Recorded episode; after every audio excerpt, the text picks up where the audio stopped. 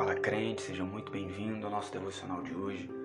Livro do profeta Malaquias, capítulo de número 3, o último livro do Antigo Testamento, diz assim, a partir do versículo 13: Vocês têm dito palavras duras contra mim, diz o Senhor. Ainda assim perguntam: O que temos falado contra ti? Vocês dizem: É inútil servir a Deus. O que ganhamos quando obedecemos aos seus preceitos e ficamos nos lamentando diante do Senhor dos Exércitos? Por isso, agora consideramos felizes os arrogantes, pois tanto prosperam os que praticam o mal, como escapam ilesos os que desafiam a Deus.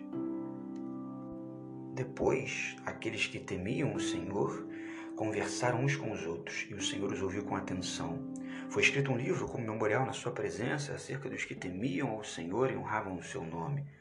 No dia em que eu agir, diz o Senhor dos Exércitos, eles serão o meu tesouro pessoal. Eu terei compaixão deles como um pai tem compaixão de um filho que lhe obedece.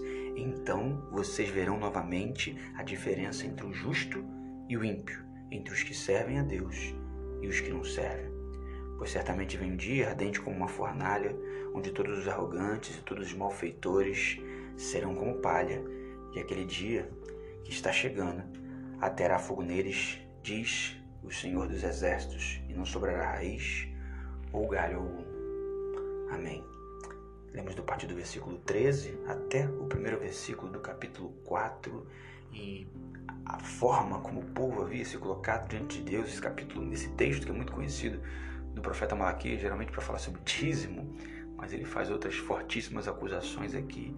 Ele começa a partir desse versículo 13, de forma retórica, como simulando um diálogo entre Deus e o profeta, quando na verdade está simulando um diálogo como se fosse o povo que está diante, distante de Deus e o próprio Deus, onde ele diz: Vocês têm falado palavras muito duras contra mim. E mesmo assim vocês perguntam: Mas o que temos falado?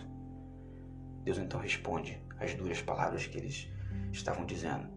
É inútil servir a Deus. Isso é uma reflexão muito profunda para nós, porque espero que talvez você nunca tenha falado isso, mas faz parte do processo. Às vezes pensamos isso, às vezes lá no fundo, lá no íntimo, questionamos o que vale servir a Deus.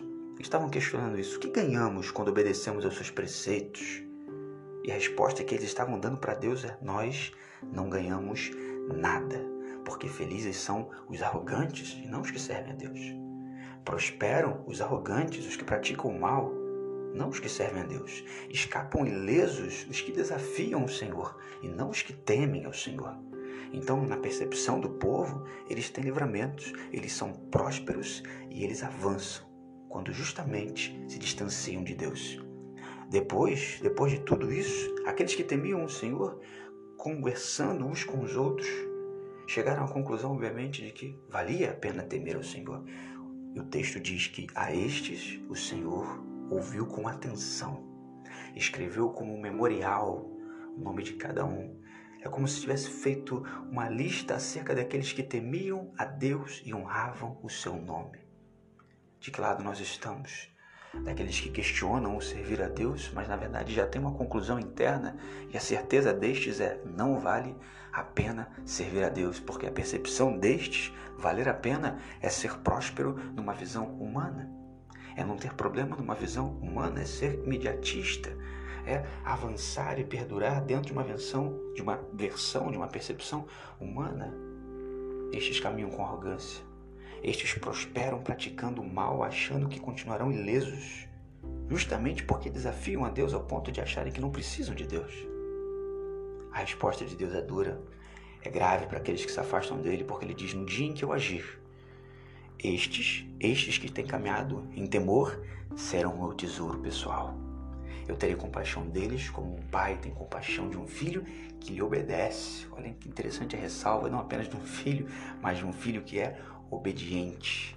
E a conclusão é: vocês então verão novamente, já que não está tão claro para alguns, a diferença entre o justo justo e o ímpio, entre os que servem a Deus e os que não servem. E o primeiro versículo do capítulo 4 é profundíssimo para a conclusão de que a diferença entre aqueles que servem, que temem a Deus e que não servem, muitas das vezes, guarde isso no seu coração, não fica tão clara no processo, mas é muito nítida no momento da colheita final.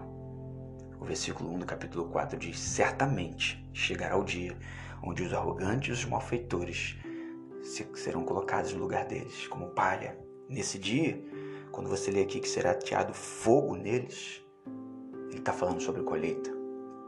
É uma menção muito clara que acontece, por exemplo, lá na frente, texto do Evangelho, quando Mateus escreve, onde fala ali sobre a palha, trigo, a eira, o fogo do Espírito que queima e faz separação entre aquilo que é palha e é só queimado porque não tem nada de fruto e aqueles que permanecem em Deus.